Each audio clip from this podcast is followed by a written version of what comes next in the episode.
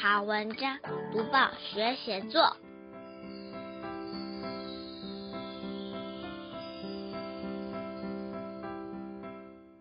各位小朋友好，我是国语日报的林伟主编。今天介绍的这篇记叙文是非常热血的一篇文章，主题写的是小作家和爸爸一起参加勇渡日月潭活动，挑战征服日月潭。作者是谢成平，台北市文山区永建国小四年级的小朋友。我们会介绍这篇有趣的文章，还有段落重点赏析，以及运镜的写作技巧。先念这篇文章给大家听。永渡日月潭。早晨下着绵绵细雨，湖面被微弱的阳光照耀而波光粼粼，像许多星星散落湖面，一望无际。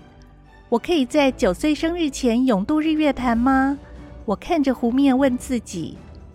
今年我第一次参加泳渡日月潭活动，爸爸和我跟游泳队朋友组队报名。虽然有强台轩兰诺入侵，但活动现场还是热闹非凡。我们迫不及待跟着人群跳下水。一开始我有一点害怕深不见底的湖水，一个朋友的爸爸一马当先带着他冲出去，一下子就不见踪影。我和朋友使出浑身解数，拼命往前追赶，可惜实力差太多，只能放弃。我们随着绿色波浪漂浮，玩起了鱼雷浮标，一会儿骑在上头，一会儿两人趴在同一个浮标踢水。我们有节奏地舒展双腿，变换各种姿势。看到标示一千的气球时，爸爸说：“就快到了。”只剩下一千公尺，结果我们游了好一段后，看到另一个浮标标示一千五的气球，才恍然大悟：全长约三千公尺，我们只游不到一半。勇渡日月潭真的不容易。游到大约最后三百公尺时，朋友提议我们来比赛，看谁先抵达终点。我爽快答应，但我后来变得很累。这大概就是我五点起床的结果。最后，在爸爸和我互相鼓励和坚持下，如愿征服日月潭。参加这场活动，不但锻炼我的体力，磨练我的毅力，还培养我和朋友深厚的友谊。不过，更重要的是，爸爸和我互相打气的画面，深深烙印在我心里。打开小小报纸。开启大大眼界。现在我们一起来看一看，要写这篇文章段落该怎么安排。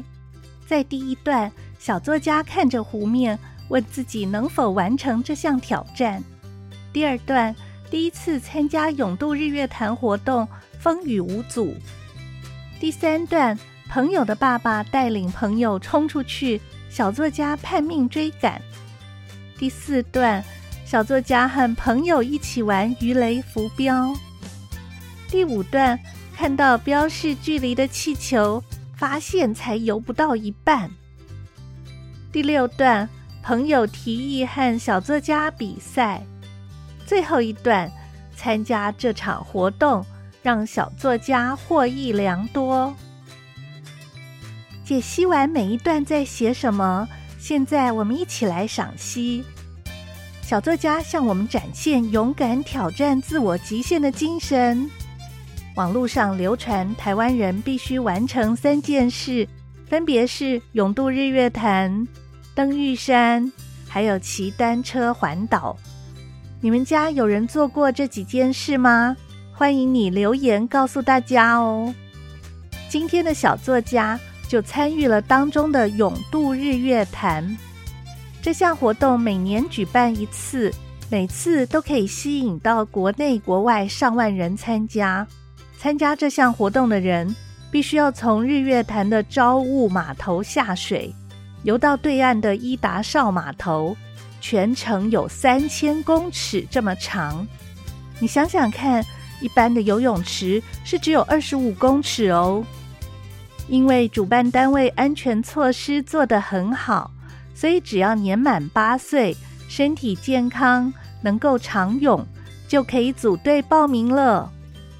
小作家今年第一次勇渡日月潭，还不满九岁，看着辽阔的日月潭，难免心里有一些害怕，但是仍然勇敢地跳下水。接近终点的时候，果然发生体力不够的情况。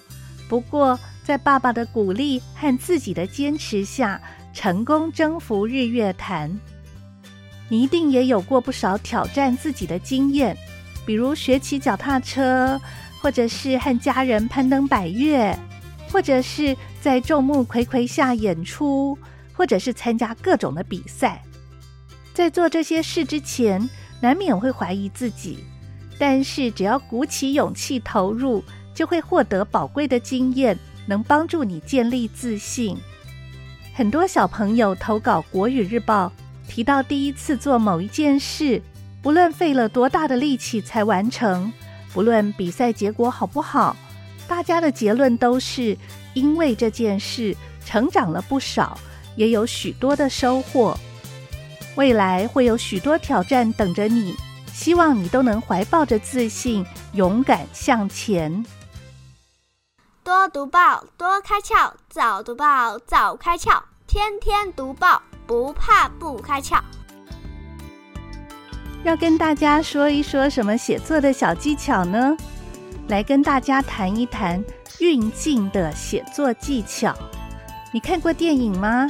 运镜是指利用摄影机的镜头或者机身在位置上的改变，以引导或者改变观众的注意力。运镜前要有一套想好的顺序和逻辑。你看看《永渡日月潭》这篇文章。它第一段镜头是从下着细雨，一道被阳光照耀而波光粼粼的湖面，像流畅的运镜，画面感十分强烈。小作家写出的像许多星星洒在湖面这样的说法很美。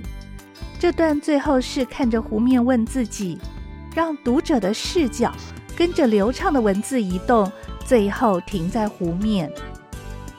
接下来，随着距离拉长，镜头向前延伸，小作家描写自己和另外一个朋友叛命往前追赶，最后追赶不成，便与朋友在水中玩耍了起来。运镜伴随着情绪转换，这两段记录了小作家在水中由害怕到自在的过程。很多人文章写得好，都是在写作前对文字要怎样运镜。做过良好的规划，写作起来才能够不慌不忙。林良爷爷在《永远的孩子》这本书的海滩散步这篇文章里，写过自己小时候和同学以及和一家人去海滩散步的情形。他先从不同的角度运镜来描写沙滩景色，例如波波白浪冲刷沙滩，或者沙滩很长。远远的那一头是嶙峋的怪石。他和同学一起沿着沙滩散步时，他写：“我们边谈边走，脚印在沙滩上留下许多逗点和句号。细柔的沙滩像垫子，我们也在沙滩上练功，奔跑、擒拿、摔跤，都搬出来互相传授。我们会玩得满地打滚。”头发里都是沙，直到夕阳染红了海边的天空。那遇到假日的时候，他的父亲和母亲带他和弟弟去海滩散步的时候，他怎么运镜描写呢？他写：“我和弟弟总是远远跟在他们背后，不去打搅。父亲和母亲在海滩上留下的两行脚印，成为我和弟弟前进的轨道。”看父亲和母亲并肩漫步，像一对情侣，我们的心中感到无比的幸福和满足。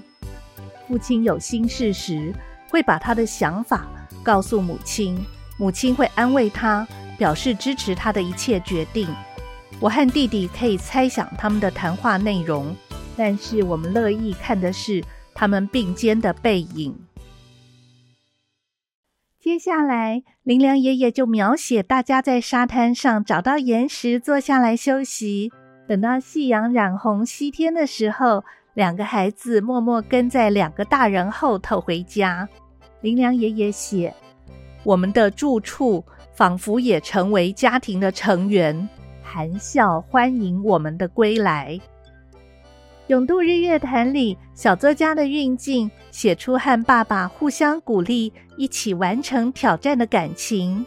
林良爷爷在《永远的孩子》里的运镜，也经营出一家人在海滩散步的幸福感。下回当你在写文章的时候，可要好好想想自己要怎样规划这篇文章的运镜哦。多读报，多写作，让我们看见更好的自己。介绍完《永渡日月潭》这篇文章，包括它的文体、段落重点、文章赏析，还有运镜的写作技巧。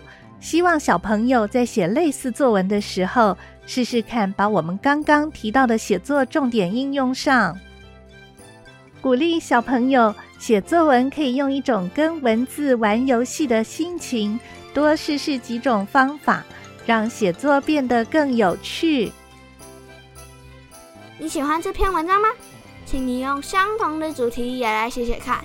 下个星期一，我们继续来谈写作。如果你想订国语日报，欢迎来到国语日报社网站订购。